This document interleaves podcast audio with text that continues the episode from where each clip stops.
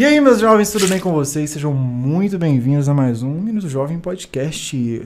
Cenário mais do que novo, que é a segunda vez que eu falo que o cenário é novo e é o outro cenário diferente. Tá lindo, cara. E pessoal, hoje estamos aqui com o Júlio Pinheiro. Salve de palmas para o Valeu, Júlio Pinheiro. valeu. Obrigado pela oportunidade. É seguinte, seja muito bem-vindo aí, como é que você tá? Muito obrigado, meu irmão. Tô bem. Você, como é que vai? Bem, graças a Deus, cansado. Certinho, tá? Tá ralando bastante? Bastante, cara. Essa mudança aqui tá, tá deixando... É, a galera não tá vendo, mas o ambiente tá ficando maravilhoso. Tá Já ficando. tá muito aconchegante. tá ficando legal. Pessoal, é, antes da gente começar aqui, eu vou falar dos nossos patrocinadores, né? Fica à vontade, cara. Vamos lá, você, você dirige? Você, você gosta de dirigir? Sim, você tomou sim. multa? O cara já e tomei. já começamos aí. Fala aí. Já tomei multa, cara, e achei o seguinte.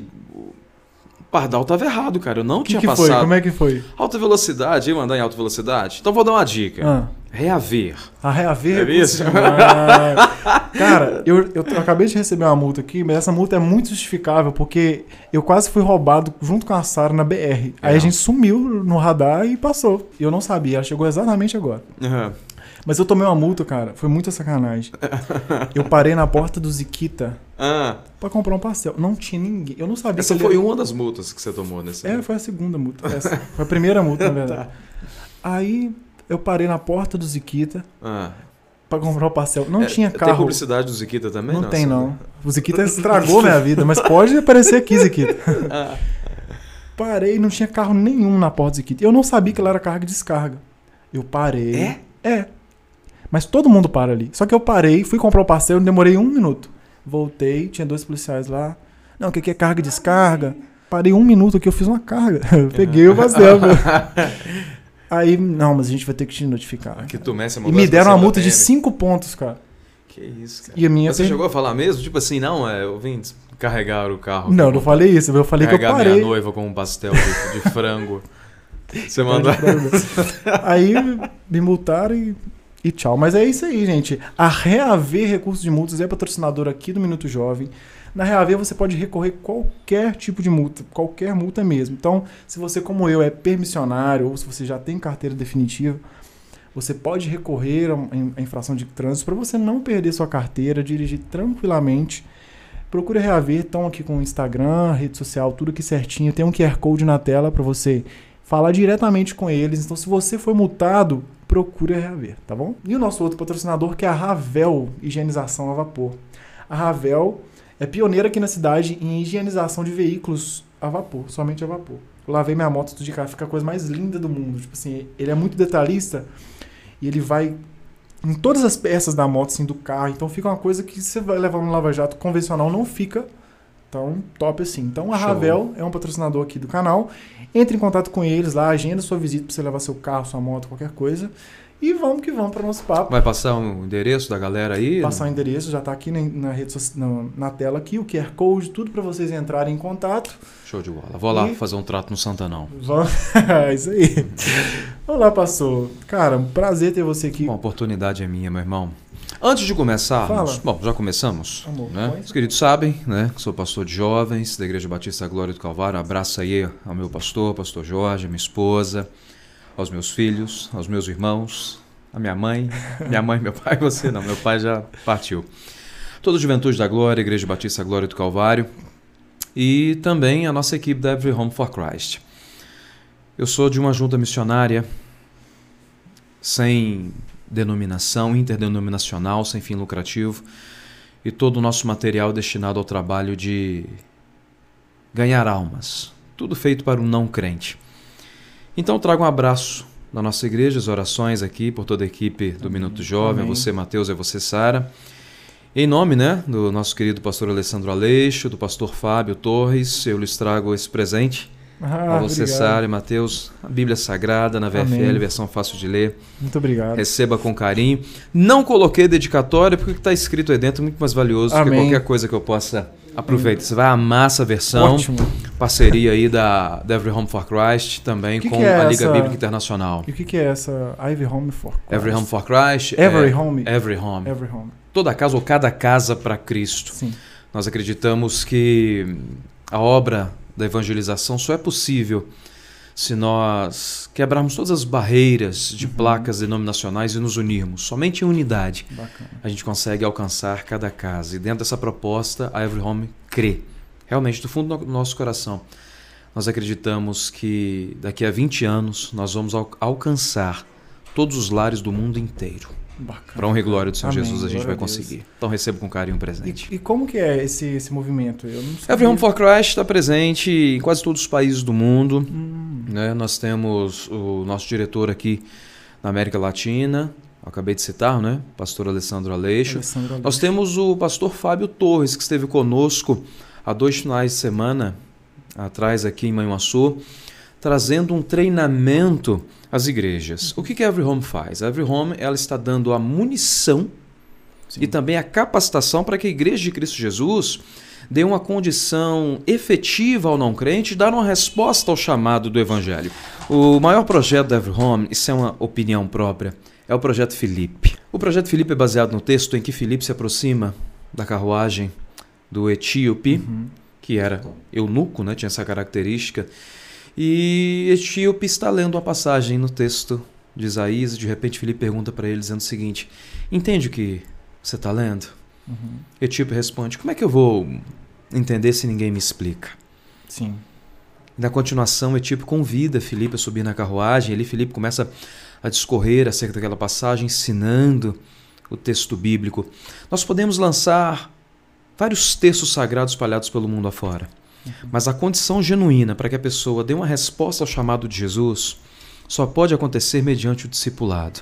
Nós podemos colocar Bíblias em todos os hotéis, nós podemos colocar Bíblias em todas as igrejas, em todas as bibliotecas, mas é necessário que alguém, usado pelo Espírito Santo, se aproxime dessa pessoa e discipule, ensine, revele a Sagrada Escritura mediante o ensinamento do Espírito Santo.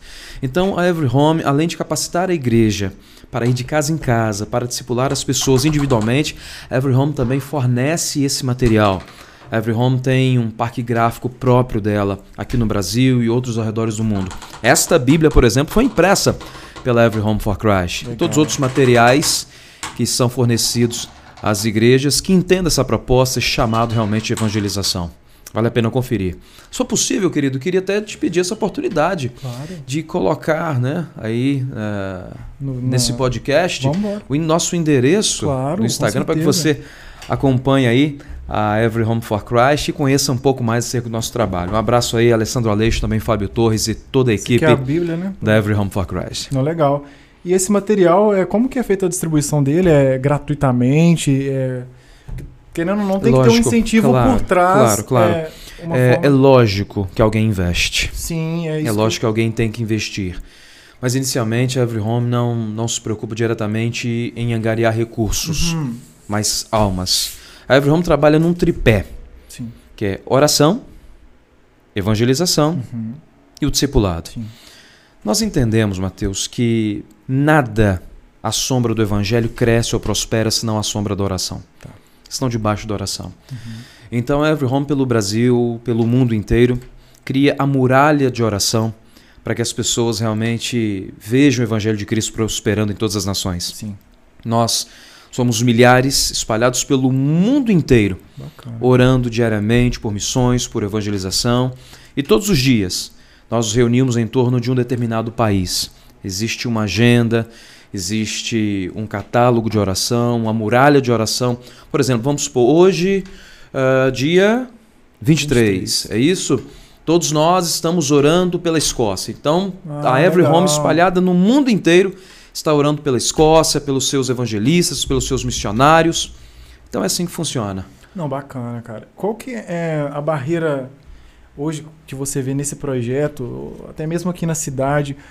Qual que é a barreira de entrada para uma pessoa, para pregar para uma pessoa? Qual é a dificuldade de pregar para uma pessoa, seja desviada, seja uma pessoa que nunca ouviu de Jesus, até mesmo para os próprios cristãos no então Brasil? tá, é, é lógico, agora eu vou falar como pastor e não como como coordenador da Every Home aqui é, em Minas Gerais. E também não falo em nome de toda a igreja onde eu congrego, onde eu pastoreio, é? Perfeitamente. Aqui eu vou dar uma opinião própria. Sim, ótimo. Eu estou dizendo, Júlio Pinheiro está dizendo. Primeiro grande problema é que as pessoas se sintam aptas, capacitadas para fazer. Tá. Conhecimento bíblico, conhecimento de, de quem se fala é muito importante. Como é que as pessoas vão falar de Jesus se elas não o conhecem? Uhum. É o primeiro ponto. Segundo ponto, Mateus, é que as pessoas criaram uma barreira com o evangelho. Uhum. É mais do que desnecessário. É uma questão de ego muito grande. Uhum. As pessoas se aproximam da igreja querendo transformar a igreja de Cristo. Observe uma coisa: se hoje alguém se converte ao islamismo, Tá. amanhã o cara tá andando com as vestimentas, a mulher dele tá usando burca e É os filhos né? e os filhos, Uhum. né, já vão para a escola aprendendo ao Corão, outras línguas já não podem existir mais. O cara converteu determinada religião, ele segue a risca. Ah, a partir de agora o cara se converteu ao budismo. Meu irmão, amanhã ele já está com um pequeno Buda lá na estante dele. Os ensinamentos de Buda são os mais especiais, são os mais importantes, é o centro da vida dele. Sim. Hoje o cara quer se converter ao cristianismo e quer mudar a igreja. Ele que quer as debater igrejas com o pastor. Ele quer que a igreja se molde aos padrões dele. Sim. Ele quer ler a Bíblia e tirar alguns trechos. Então o problema não é só por parte da capacitação da igreja. É que as pessoas hoje se sentiram no direito de mudar o cristianismo e colocá-lo dentro dos moldes que elas se, se adequam Sim. e elas acreditam ser o certo. Pessoas se aproximam da gente e dizem, pastor, eu quero ir na sua igreja, mas eu quero batizar, assim, assim. Fala, meu irmão, não, peraí. Batismo não é assim. Tá. Vamos por partes. Você precisa ir para a classe de batismo, você precisa aprender realmente com o evangelho, tomar uma decisão, conhecer como é que funciona a igreja de Cristo Jesus. Eu quero, não, mas eu quero batizar essa semana que vem. Não, peraí, meu amigo, não é assim que funciona. Perfeitamente. Então, infelizmente, as pessoas hoje estão muito egocêntricas e o evangelho, a conversão, é também olhar para dentro. Não tem como olhar para Cristo e ver a obra que Ele quer fazer em nossas vidas se primeiro não olhar para mim e perceber o que que há de errado. Uhum. Conversão é isso. Não é mudar a Cristo, a instituição da igreja que pertence ao Senhor Jesus Cristo. Conversão é me moldar aos padrões que Cristo quer estabelecer sobre a minha vida. Eu acho que o maior problema da evangelização do mundo não é a igreja, é o próprio mundo. E o que você acha que se deve a essa, essa diferença que realmente existe quanto a as, as religiões, as pessoas de todas as religiões, que realmente a- existe um abismo muito grande entre o cristão e qualquer outra religião, que é eu sinto que o cristianismo, genericamente falando, é algo mais liberal na questão de, de, de regras. Vou dizer para você, meu querido, por que, que o cristianismo é tão diferente.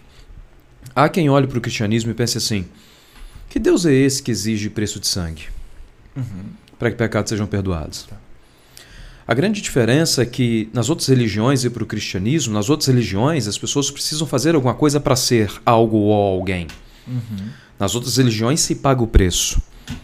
O cara precisa Ah, receber um mérito. Nas outras religiões é uma questão bem de direita, né?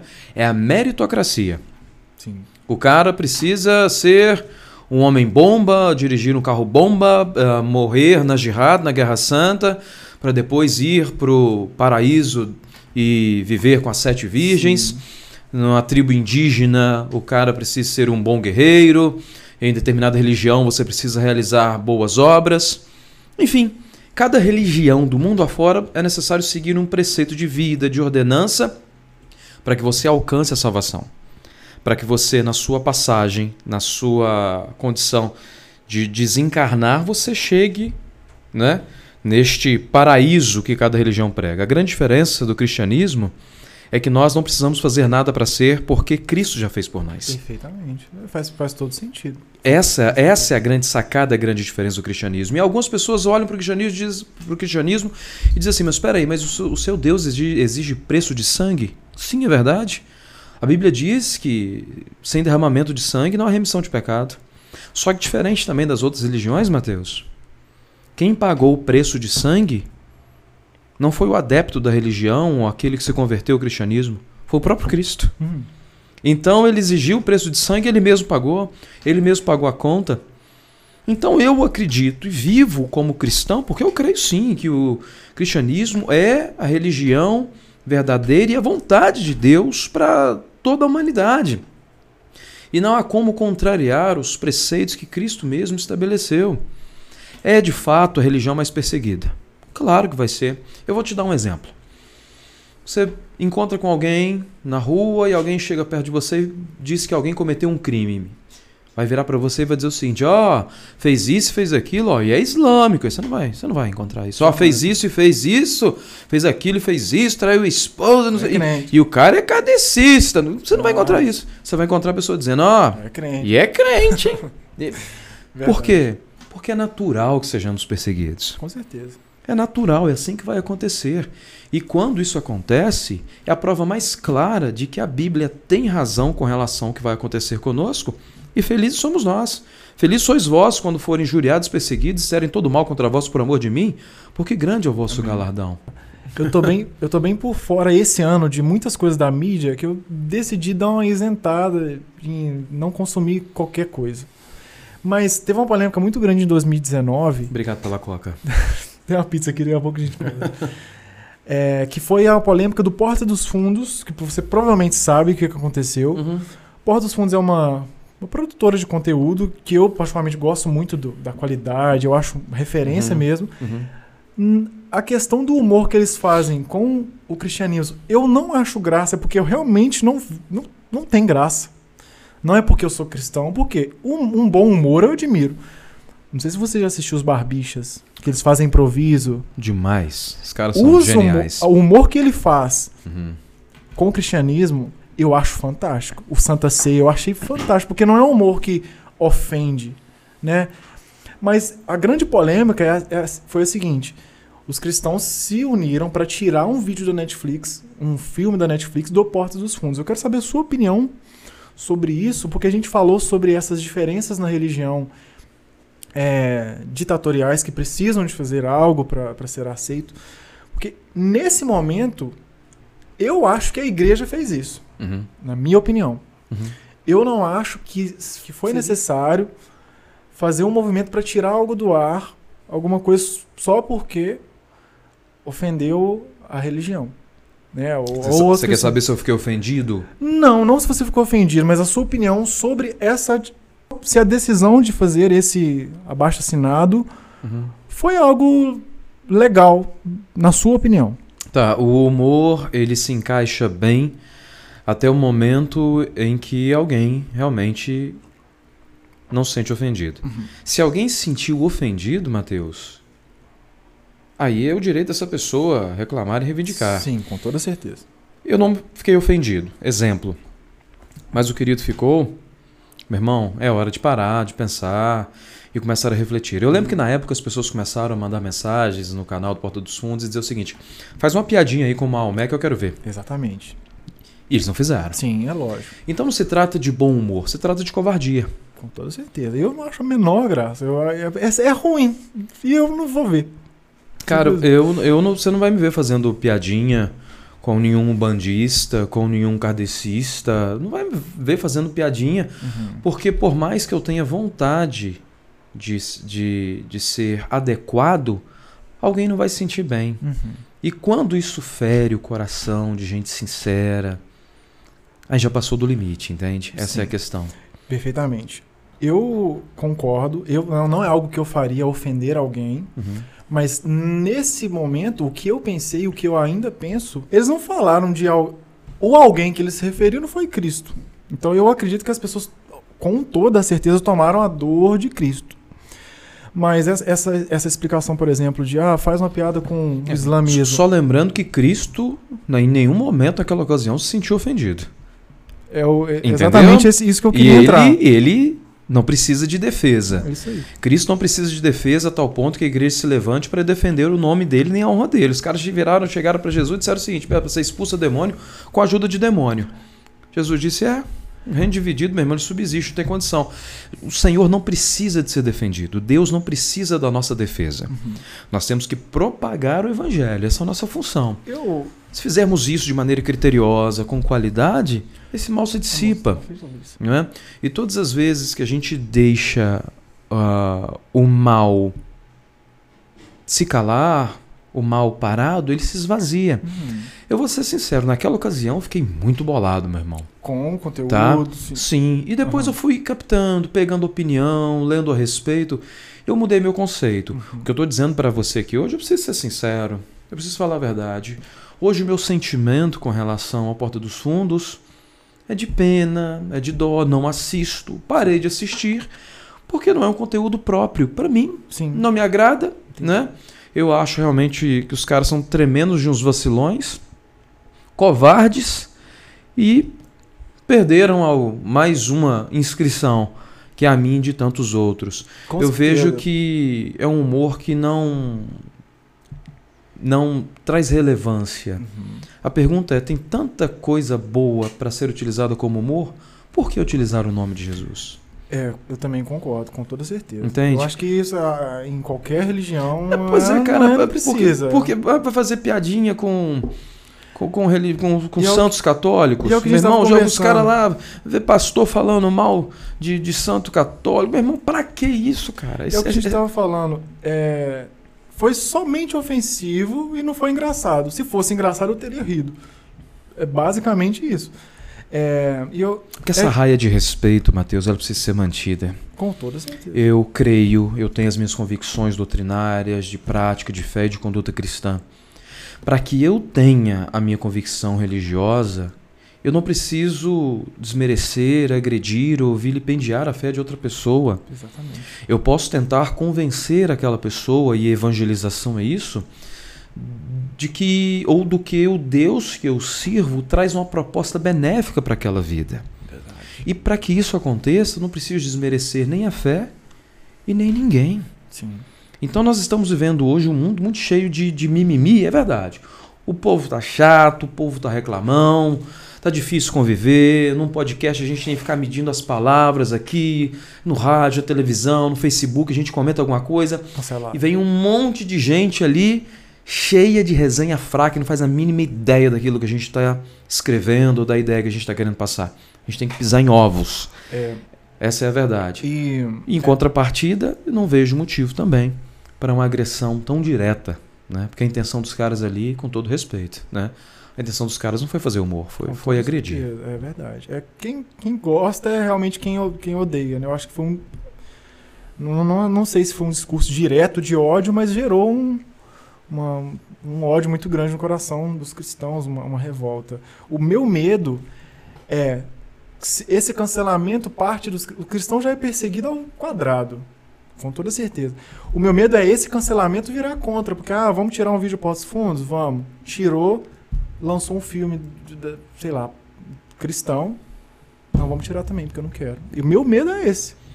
Sim, é- essa- esse eu acho- discurso bélico, né? É. Esse discurso armamentista dos dois lados. Que já é cristãos, tá contra nós. É, cristãos versus PT, cristãos versus homossexualidade. Isso não existe, cara.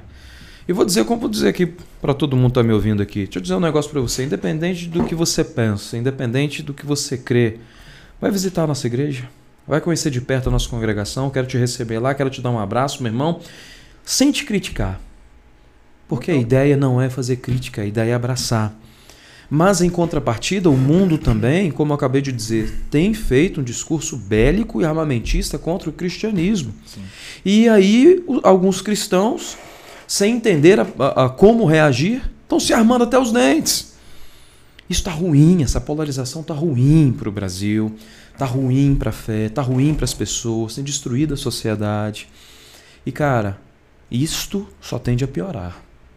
Enquanto a gente não perceber nós precisamos realmente aplicar o amor, as pessoas cobram muito o cristão acerca do amor, mas também não estão dando prova do amor, que amor é respeito, amor é igualdade, é se colocar do lado e não se colocar à frente.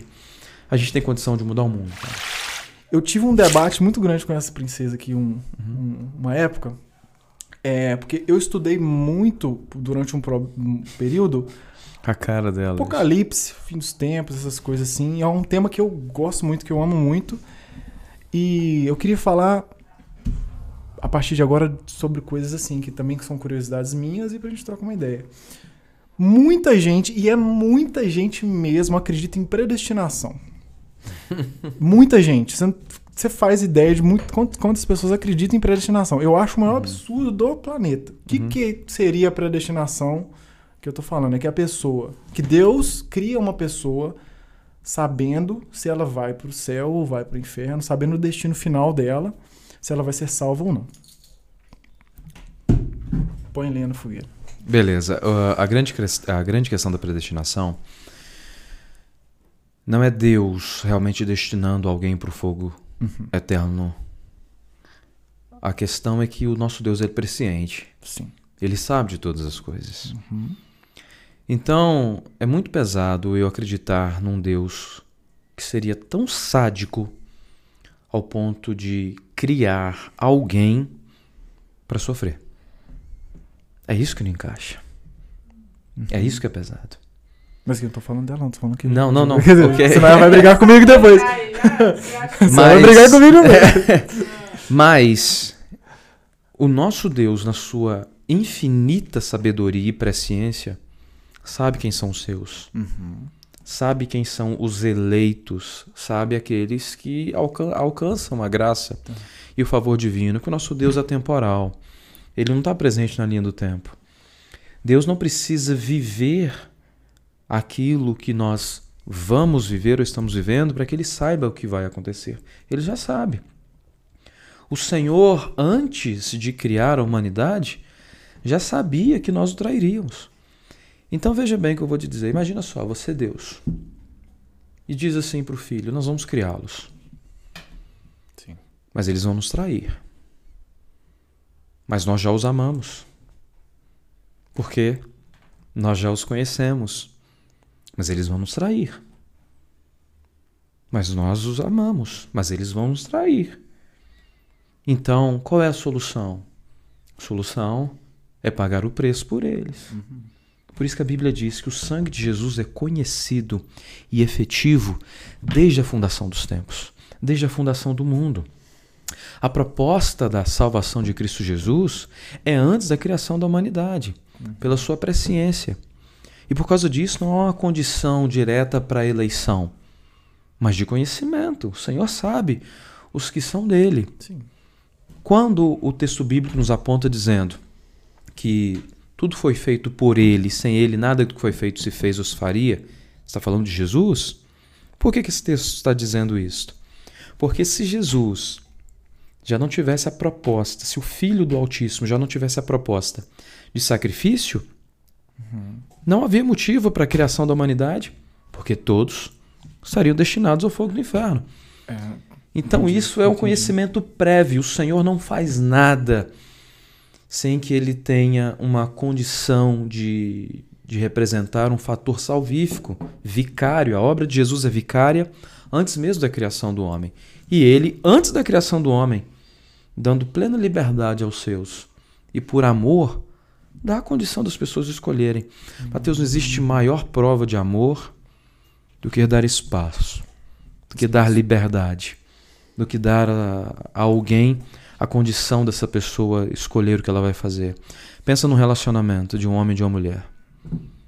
Quando alguém ama, essa pessoa não força a entrada não aprisiona. Uhum. Isso é paixão. Sim. Paixão ela mata, paixão sufoca, a paixão vilipendia, acusa, arde em ciúme. Amor não. O amor se coloca à distância. Isso é prova de amor, dizendo: olha, você está livre para você escolher. Legal. Eu tenho uma opção aqui para você e o Senhor nos dá essa opção, dizendo para todos nós: vem. Deus é tão maravilhoso Deus é tão educado e a diferença de Satanás, eu sempre digo isso, a diferença de Satanás é o seguinte, cara, dá uma brecha, meu irmão. Já Satanás entra. vai entrar igual o Bop, metendo o pé na porta, derrubando tudo. Aqui é meu, é território meu. Perfeitamente. Deus age com amor. Amém. A Bíblia diz em Apocalipse, como você acabou de citar, que Jesus faz o quê? Estou à porta e se alguém ouvir e atender, eu entrarei em sua casa e cearei com ele, ele comigo. Isso é amor. Amor é educação, Amor é entrar quando é convidado. Paixão não é diferente disso? Paixão não é aquela coisa violenta que quer entrar na vida da pessoa, que a pessoa só para ela. Nem Deus fez isso. E Deus continua dando liberdade. Destinados para o fogo do inferno, não combina com o nosso Deus esse nível de sadismo. É, esse é, eu gostei bastante da sua colocação de que existe um conhecimento prévio é, Eu não sei, eu sinceramente não. Eu, cara, eu não acredito em predestinação, mas talvez se eu colocar argumentos eu não consiga, porque é, é, é muito. Tipo assim, se Deus sabe de tudo, então ele sabe, mas o que eu.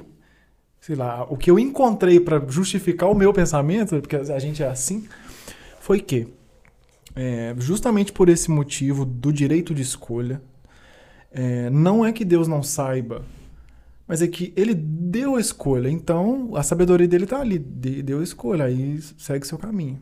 Uhum. Né? Então talvez ele se isentou é, em saber disso. É, genericamente falando, não sei, entendeu? Do, do, final das pessoas, sei lá. Eu acredito que não, em Apocalipse ele já fala as pessoas que vão ficar quantos, mais ou menos. Aí, tá Sim, vendo? ele já sabe. ele já então, sabe. Assim, se vai ficar tantos preparados para evangelizar os que ficaram, Deus Mas aí não são 144 mil? Não, é Ou não tem nada 144 a ver? mil é um grupo seleto, especial. Mas esse, essa galera que vai ficar seriam 144 mil? Não, não, não. Ou 144 não mil é um grupo específico, seleto, especial, diferenciado. Ali é uma elite. E essa galera que vai ali, ficar ali é uma nata. É uma nata. Depende da condição, porque eu estou falando aqui para alguém que é tribulacionista, pré-tribulacionista, alguém que acredita no arrebatamento. Uhum. Por exemplo, o arrebatamento é uma teoria completamente nova. Tá. Não Ah, se falava de arrebatamento 130 anos para trás. não Não tinha, não- ninguém disso. falava de arrebatamento. Pega alguma pregação de Spurgeon e tantos outros, você não vai ver os caras Ah. dizendo: olha, te prepara, porque Cristo vai vir e vai arrebatar a tua igreja. Hum. Por exemplo, vou te fazer uma pergunta. Ah, descreve para mim o arrebatamento.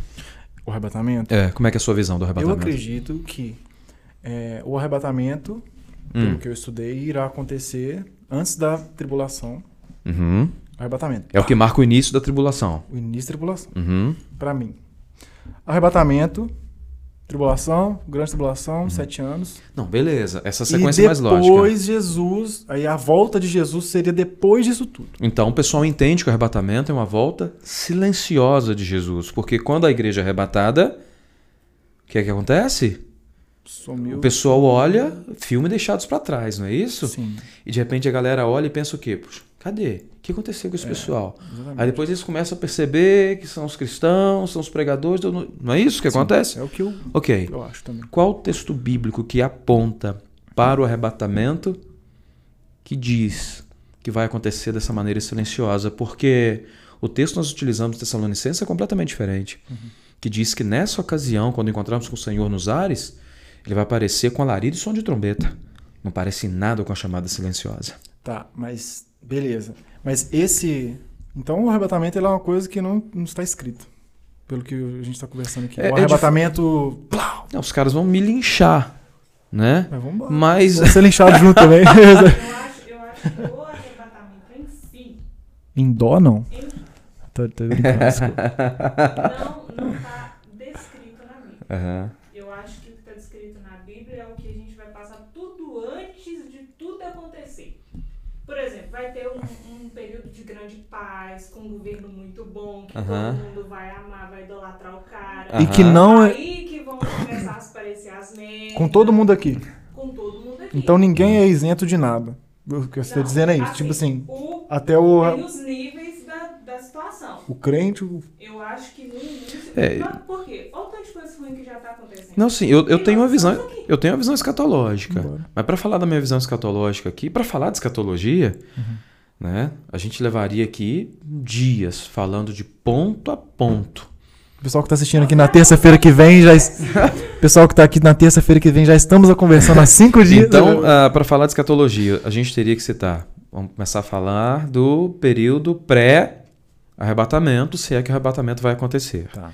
Então depois a gente entraria no arrebatamento. Uhum. Depois, aliás, antes disso, a gente teria que falar de quê?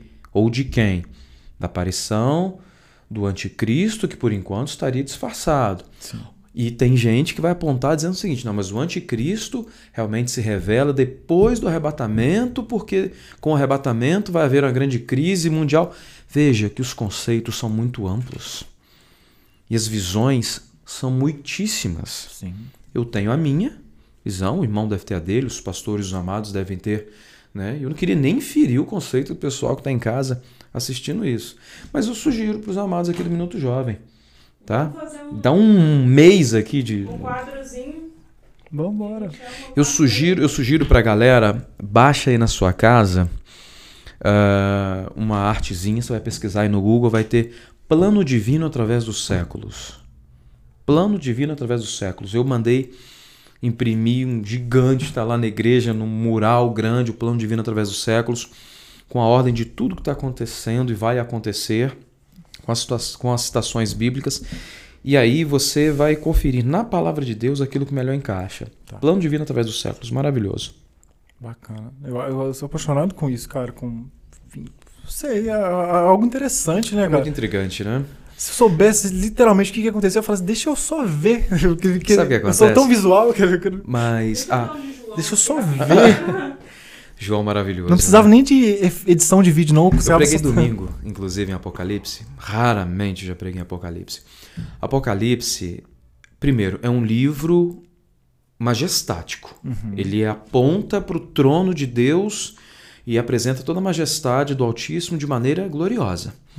Apocalipse é um livro universal, porque ele mostra claramente qual é o final, o fim e as consequências para todas as pessoas da face da terra, independente qual seja a língua, a tribo, a nação, a situação financeira ou de intelecto. Então é um livro que fala para todas as pessoas. Apocalipse é um livro que tem como centro Jesus. Nada mais importa em Apocalipse senão Jesus. Apocalipse é o livro que mostra de maneira clara a vitória de Jesus Cristo e a vitória triunfante da igreja de Jesus sobre o mal. Apocalipse mostra de maneira clara quais são as bênçãos, quais são as consequências de viver para Cristo.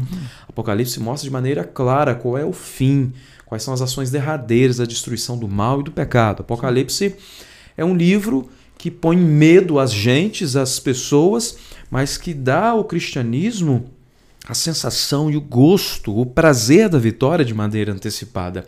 Porque ali em Apocalipse é que está descrito tudo aquilo que vai acontecer com a igreja. A vitória de fato de Cristo.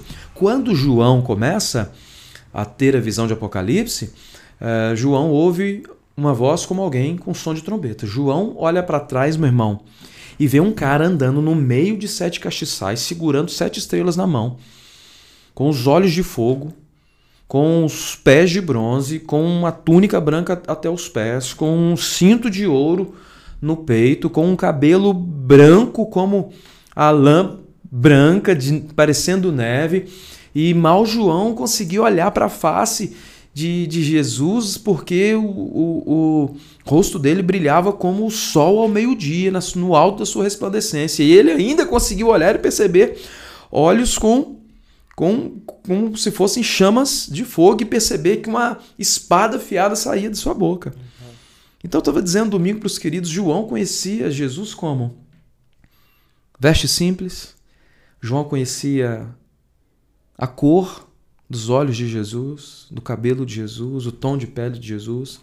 João conhecia e sentia, podia trazer à memória o cheiro de Jesus, a voz de Jesus. E de repente João olha e vê uma figura tão imperial, tão tremenda, tão chocante, que João cai como morto aos pés de Jesus. E toda a doçura da voz de Jesus não é conhecida naquele momento por João, porque João cai como morto, completamente espantado.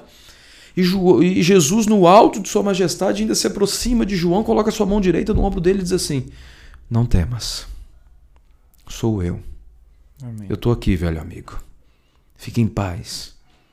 Apenas escreva as coisas que eu tenho para te mostrar agora. E João estava ali preso na ilha de Patmos. E o grego usado ali é bem bem esdrúxulo, bem ruim. Ah, quem conhece só um pouquinho, não precisa ser mestre em grego para perceber que existe uma, existia uma dificuldade naquela escrita. Ah, o texto ali é completamente diferente, tanto das cartas como do evangelho que ele mesmo escreveu, a dificuldade dele escrever na prisão. Provavelmente ele tinha alguém junto com ele o ajudando a escrever. E Patmos, nós sabemos, né? É uma ilha vulcânica, onde nada cresce, a vegetação não é boa, não tem gado, não tem pastagem suficiente. E foi nessa condição que João recebe esta visão. E interessante também é narrar aqui em Apocalipse, por que, será que essa visão foi dada a João? Por que não foi dada a qualquer outro dos apóstolos? Quando a gente dá uma olhada tanto para o Evangelho como para a primeira carta de João, a gente percebe, principalmente nos Evangelhos, por que, que Mateus, Marcos e Lucas são chamados de Evangelhos sinóticos. Sino igual ótico, visão, ou seja, Mateus, Marcos e Lucas têm uma visão de Jesus terreno, humano. Nascido de uma virgem, viveu como homem, crucificado, morto, sepultado, estou ao terceiro dia, assunto aos céus, como foi descrito por Lucas em Atos, depois de 40 dias. João tinha uma visão muito maior de Jesus acerca da sua totalidade, porque João diz o seguinte: olha, no princípio era o Verbo, e o Verbo estava com Deus, e o Verbo era Deus. Então João é, olhava para Jesus não como um libertador da nação judaica, não como um homem nascido de uma virgem preparado para ser o Messias. João olhava para Jesus dizendo o seguinte: esse cara é filho do Altíssimo, esse cara existe antes de todas as coisas. Então a visão aberta de João dá a condição de dizer o seguinte: ó, vem cá, você tem cabeça para entender o que eu vou te, o que eu vou te mostrar aqui. Legal. Então acho que Deus já nos, já prepara o nosso coração de maneira antecipada para revelar aquilo que a gente tem condição de aceitar. João quando olha Jesus naquela figura e cai desfalecido diante do mestre, meu irmão, se é um Mateus da vida, morri do coração. Com tudo. Entende? Amava. João é, João é tremendo. É, eu tô tendo. Quantas horas de, de gravação? Um e quatro. Tá. Como é que tá a bateria dela? Dois. Tá. É, Falamos nada, cara. não, mas vamos, vamos falar ainda. Não, eu ia fazer um comentário sobre. Pra eu pegar um gancho aqui que eu pensei que tive uma ideia. É, sobre salvação, cara. O que, que me faz ser salvo e o que, que me faz perder a minha salvação? Que incrível você perguntar isso. Entendeu? Pois é. Eu acho que esse é um medo. É a, ve- a velha, Medo, né, é- é a velha pergunta batista, né? Uma vez salvo, salvo para sempre. E aí? Não? Você perde salvação? Você perde salvação? Eu acredito que sim, mas que não é tão simples assim. O que faz a gente perder salvação, na sua opinião? É a apostasia da fé. Uhum. Então, isso não está respondido. Porque o, o cara apostatou da fé, ele não só está abrindo mão, ele está descrendo naquilo que ele afirmava. O que eu, o que eu penso. Porque Deus me deu a salvação. Mas se eu não acredito em Deus, qual o motivo de eu ter essa salvação que Ele me deu? Sim, até porque a salvação é mediante a fé, se não vem de vós, é dom de Deus, a fé é claro com relação a isso, a Bíblia toda aponta para isso. Só que algumas pessoas, infelizmente, descredibilizam a graça. Uma vez salvo, salvo para sempre? Não. Porque a apostasia, o cara abandonou a fé, abandonou o critério, e a partir do momento está dizendo: não, isso é mentira. Realmente não vai servir para ele. Certo? Não faz parte mais do seu conjunto de regras, de prática, de conduta. Ele apostatou, ele abandonou. Agora, outros casos fariam perder a salvação? Eu creio que não. Porque qual é o pecado que a graça não consegue abranger? Qual é o pecado que a graça não consegue anular? Onde abundou o pecado, Superabundou a graça. superabundou a graça. Continuaremos, pois, pecando? Que alguém pensa assim, ah, então eu vou continuar pecando, É. porque já que a graça é salvadora, o cara que pensa continuar pecando, porque entende que a graça é superabundante, esse cara não serve o Senhor Jesus, o Espírito Santo não tocou. Então, de fato, esse cara ainda não está salvo. Então a pergunta não é se uma vez salvo, salvo para sempre. A pergunta é se alguma vez na vida desse cara ele teve um encontro real com Jesus Cristo. Massa.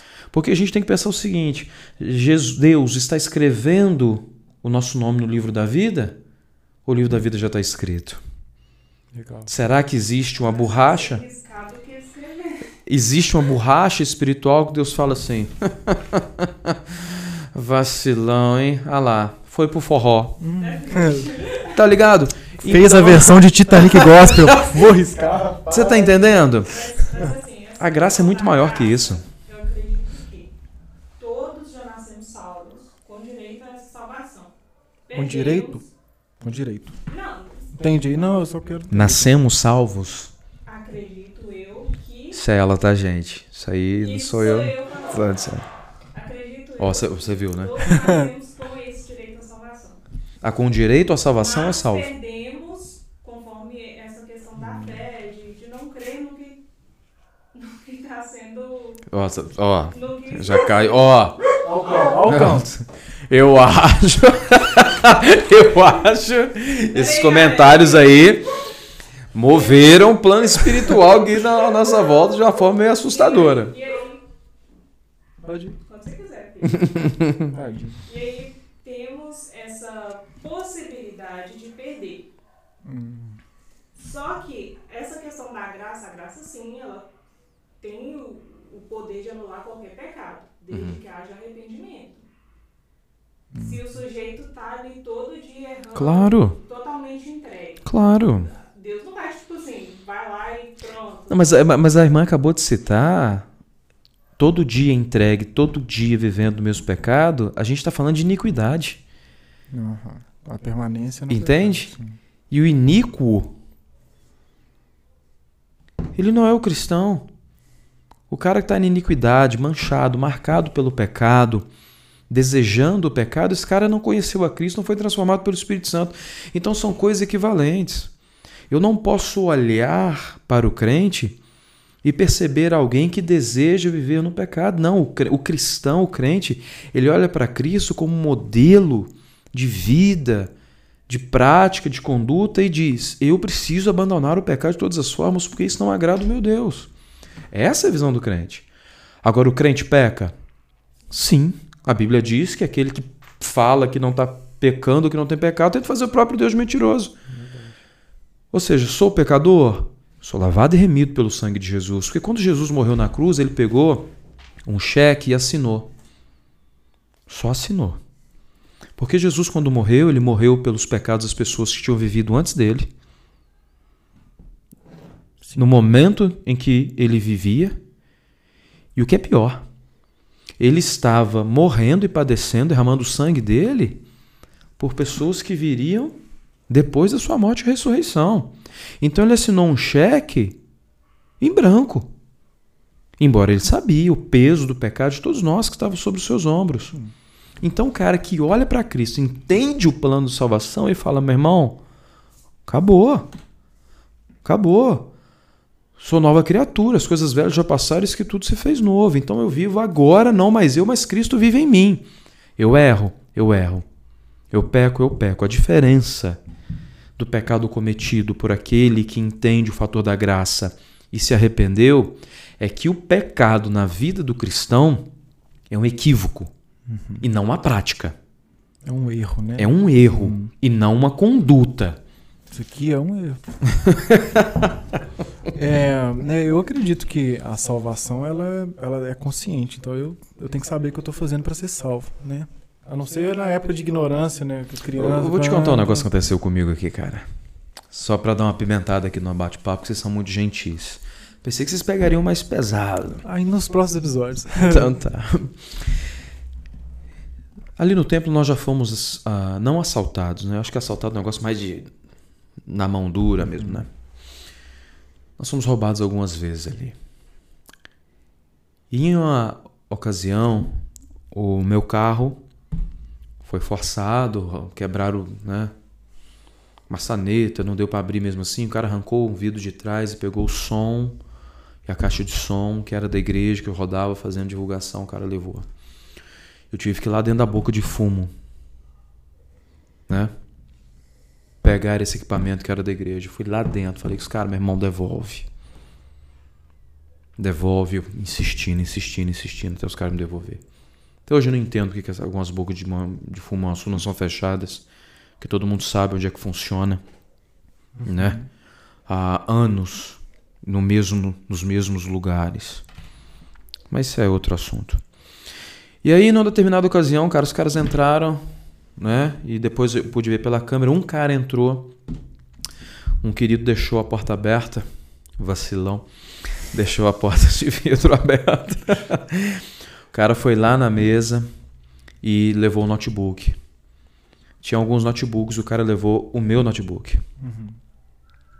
O cara pegou o meu notebook e levou. E naquele equipamento, naquele PC, estavam todas as fotos dos meus filhos e eu não tinha não tinha nada daquilo salvo em nuvem nem nada.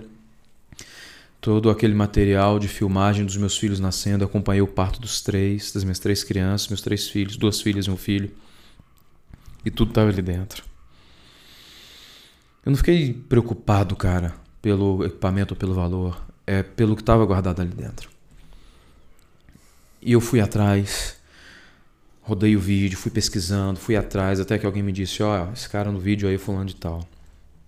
Meu irmão, eu fiquei em cima do cara assim, a tarde inteira, só que à noite a gente tinha um culto na praça, especial de Natal, e eu não pude seguir naquele processo, avisei a polícia, a polícia me atendeu uma vez, depois eu sozinho de novo, sozinho lá, em cima, em cima, em cima, em cima, em cima.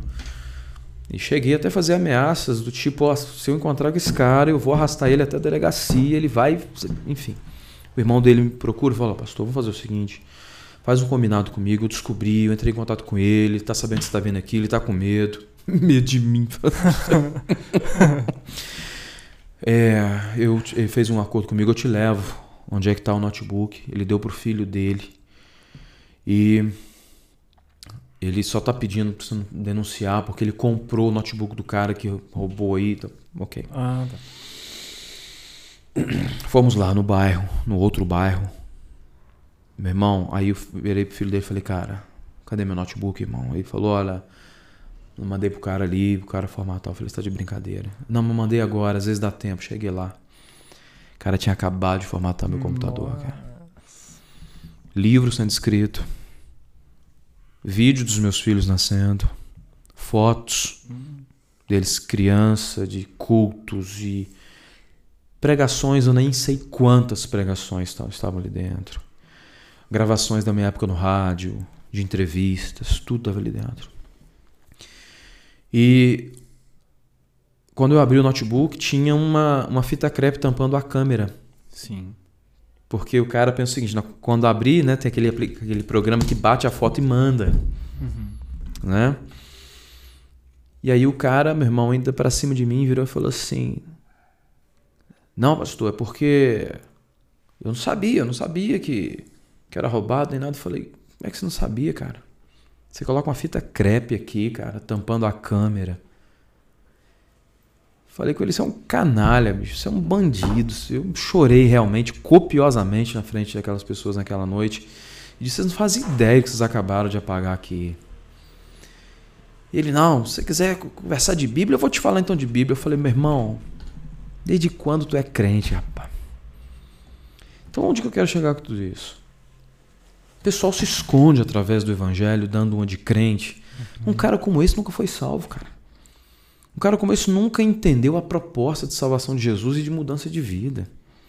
Você está ali se derramando em lágrimas diante da pessoa, é, vendo o mal que ela acabou de nos fazer e ainda vem falar de Jesus. Então a pergunta é: que autoridade uma pessoa como essa tem para levantar a voz e falar de Jesus para alguém? E como esse cara, tem um monte por aí problema, Mateus, nessa área é o seguinte: o pessoal fala, igreja é um grande hospital. Já ouviu essa expressão? Sim. Igreja é um grande hospital. E de fato é. Só que, nesse hospital, tem um atendente, tem um médico, tem gente que está na enfermaria só tomando um sorinho, pronto para ir embora. Tem gente que está esperando ali uma vaga para uma cirurgia. Tem gente na UTI quase morrendo, recebendo cuidado médico. Então, nesse hospital que é igreja, tem paciente de todos os tipos. E tem médico, tem enfermeiro, tem atendente, tem pessoal da contabilidade, tem todo mundo. O, o problema é que às vezes o médico formado, o cara que está separado ali para ser médico, para atender as pessoas, o cara está cansado e sai antes da hora e deixa ali em cima da mesa o jaleco dele e o estetoscópio. Entende? Uhum. Aí passou um doente, passou o cara que precisa de tratamento e olhou para dentro do consultório médico e está falando o seguinte: olha lá, o médico saiu. Tem um monte de gente para ser atendida aqui, o médico não está lá. E o cara, além de ser doente físico, emocional, espiritual, o cara também é doente mental e entra lá. Ele entra no consultório, vê o jaleco, o estetoscópio, coloca o jaleco, o estetoscópio e está lá atrás da mesa. Esperando um paciente passar e olhar lá para dentro e achar que o cara é médico. Aí passa um paciente, o cara tá de jaleco, o cara tá de estetoscópio, o cara tem toda a aparência de médico. E aí, meu irmão, entra um cara doente. E aquele cara que não é médico, que é doente, que está usando a roupa do médico, começa a receitar. Começa a receitar o quê? Nada a ver. Remédio que vai matar. Remédio que não vai servir, que vai destruir. Sim. E é isso que tem acontecido. Então o problema também não é só o cara ser cristão ou não cristão. A sua primeira pergunta foi qual que é o, o grande problema hoje no processo de evangelização. E eu disse que era a capacitação da igreja, era o primeiro grande problema, depois o ego do mundo. Capacitação só pode dar quem é capacitado. E tem um monte de médico não formado nesse hospital receitando remédio que ele também não tomaria. E é isso que tem matado, cara. Entendi. É, pra Sinistro isso, né? Massa, cara. É, eu, antes de, de fazer o que eu que- queria fazer, agradeço demais sua presença aqui. Vamos vir semana que vem. Vem quando Pô, você já, quiser. As cara, que portas pena. estão abertas aqui. Não, não acabou ainda não. Tô brincando. As, eu que gente- agradeço. As portas estão abertas para você. Se você quiser ter, fazer um programa extra aqui, eu abro as portas aqui para você, pra gente fazer semanal. Não tem problema nenhum. A gente conversar Você com. falar sobre arrebatamento? É, a gente pode fazer um. A gente pode fazer sim. Não, eu gosto demais, cara. Eu não, o pastor, seu pastor vem em cima de mim igual uma Chama ele também. caninana. Chama, chama ele também. Fazer um debate, é. É, não é boladão, não? É, Tô brincando, assisti, assisti o podcast dele aqui, massa. Ele é um cara massa demais. Massa, amei o podcast dele. Dá, uma- dá um entramos- abraço nele por mim, porque eu gostei da. Não das palavras dele entramos, aqui. não entramos em assuntos, tipo assim, nada, nada, eu acredito que nada teológico, nada, assim, até mesmo o meu conhecimento bíblico, teórico, assim, é bem fraco mesmo. Mas vamos, nas próximas semanas, eu estou aberto a aprender, a entrar em Não, coisas eu que eu não também. sei. E eu queria fazer uma coisa aqui, cara, a gente falou de fim dos tempos, de arrebatamento. Queria tirar um momento pra gente orar. né? Cara, você está orando pela você- gente, pelas pessoas que estão assistindo. Pô, super de Deus. Eu senti Vamos- essa vontade saindo da minha casa, vindo pra cá. Hoje, quando. Eu, eu acordei num susto muito grande hoje, cara. Vou te explicar por quê. Eu, eu vim pra cá muito nervoso. A gente fica nervoso, né? Pô, vai lá no podcast, os caras são espertos, as meninas são espertas, mas vocês são muito receptivos, o que tranquiliza a gente. Mas sabe quando você vai começar a falar e você começa. Você treme assim o lábio, você fica com aquele. com a língua seca, assim. Então foi tudo. Aí você colocou essa Coca-Cola aqui e falei, puxa, Deus. Não, mano, eu sou assim. Pra pregar, cara. Eu vou pregar, eu fico nervosaço. Sou pregador há, há, uns 12, 13 anos. E dia 30 agora, 8 anos de, de, pas- de ministério pastoral. E, e tenho nervosismo para pregar até hoje. Dá dor de barriga, irmão, para pregar até hoje. Toda vez eu não consigo. E eu não, agora já acostumei a ficar nervoso e pronto. Mas hoje, na parte da manhã, na madrugada, né, pensando, orando, eu escuto meu meu filho mais novo, ele sai da- do quarto dele, tá acabando a bateria aí? Dá tempo? Dá, pode. Só um testemunho breve. Eu escutei ele tossindo de uma maneira bem estranha. Eu falei, que isso? Doce assim, né? Um bebê de três aninhos. Mas tá tranquilo, tá respirando bem. E aí hoje, minha esposa tinha saído já pro colégio para trabalhar. E ele acorda assim, Matheus, olha. Olhando para mim, O áudio tá legal aí? Ah, tô beleza, então. ele olhando pra mim, né? Sem conseguir respirar. Eu Falei, misericórdia. Minhas duas outras filhas no quarto, né? Delas. Já peguei o Antônio, já abracei o Antônio, calcei o tênis e falei, vai pra casa da vovó agora. Uhum. Uma de sete, uma de oito, né? De sete e uma de quatro anos, cara. Desce pra casa da vovó. Entrei no carro, saí louco em direção ao, ao hospital. Chegando lá, meu irmão, graças a Deus o médico atendeu. Naquele leito lá, eu comecei a orar por hoje. O Senhor realmente disse: Olha, hoje você vai orar. Vamos orar. Hoje você vai orar. Que doideira então seu dia hoje. Então, foi, uma, Foi punk. foi uma loucura. E o irmão me fala isso, é muito divino, cara. Não, vamos sim. é. Tava com isso no meu coração também, de pedir pra. Aí. Eu, não, tô- eu não vim pensando Meu nisso, não, Deus, que sinceramente. Eu penso, quando a gente começou a falar de- disso, eu tive. Fico Essa- feliz. Confirmação. Isso é profecia. Confirmação. Profecia é confirmação. Não é isso que te digo, varão. Não, não, é Deus falando, olha, tá vendo? É isso aí. Então, ó, se a câmera parar, o áudio tá rolando, então vamos, Vamos falar com Deus. Agradeço a vocês que estão até aqui. Né? Fiquem à vontade aí. Cita mais uma vez os patrocinadores aí pra gente, cara. Os patrocinadores aí, pessoal, né? Vamos orar também pelos nossos patrocinadores. Claro, Deus né? abençoe. Reaver recursos de multas, que amanhã eu vou levar pra reaver essa multa. pra recorrer pra mim. e a Ravel, higienização a vapor. É... é isso aí, pessoal. O contato da galera tá aqui. E é isso aí. Vamos que vamos. Nos concentrar aí na. Vamos falar com Deus então. Você que está em casa, querido, utiliza esse momento para juntos, né, falarmos com o Altíssimo. Feche seus olhos. Vamos falar com o Pai. Deus, te agradecemos, Senhor, por este podcast, pela equipe do Minuto Jovem, por Mateus, por Sara, por este espaço agradável, pela tua presença. Obrigado porque podemos falar, Pai Santo, do Senhor abertamente aqui na nossa nação. E pedimos a Ti, Pai Santo, que o Teu Evangelho prospere neste lugar, que o Senhor capacite os Teus filhos e que nós, usados pelo Teu Santo Espírito, possamos propagar a Tua vontade onde quer que estejamos. Que mais do que palavras, nós possamos testemunhar acerca do Senhor e da Tua vontade. Agradecidos estamos, Pai Santo, por este tempo de bênção, de paz. Obrigado pela saúde, pelo Teu conselho, pelo Teu cuidado, pelo pão de cada dia e por todos que entraram aqui, Pai Santo, neste local, nesse estúdio, e por todos aqueles que vão entrar. E é claro, pelos patrocinadores dessa programação, nós rogamos ao Senhor, abençoa, meu Deus, prospere-os. Oramos agradecidos por tudo, em nome de Jesus. Amém. Graças a Deus. Isso aí. Então é isso. Né?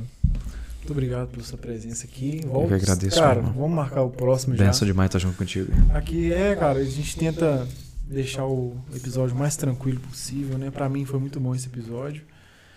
E deixe seu like, se inscreva no canal. Suas redes sociais, pastor, pra galera te seguir, seguir a igreja também, se tiver em rede social. Juventude da Glória, Bora. né? É, Pastor Júlio Pinheiro, tô falando tudo do Instagram, né? E também Every Home Brasil. Every home. Every ho- home, pra quem não sabe falar inglês. Tá valendo. É isso aí, pessoal. A gente se vê no próximo programa. Deixa aí ó, suas dúvidas, suas perguntas aqui pro pastor, que quando ele voltar a gente responde essas perguntas. Espero que vocês tenham gostado. Deixe seu like, se inscreva no canal. Estamos também no Spotify. Então, se você quiser só ouvir e, e ouvir de novo, colocar dentro do carro aí, no fone e, e dar uma passeada. É isso aí. Deus abençoe vocês. Tchau, tchau. Valeu. Se você quer ver o pastor no próximo episódio falando sobre. Escatologia. Um aqui, né? Sobre o Escatocast. Valeu.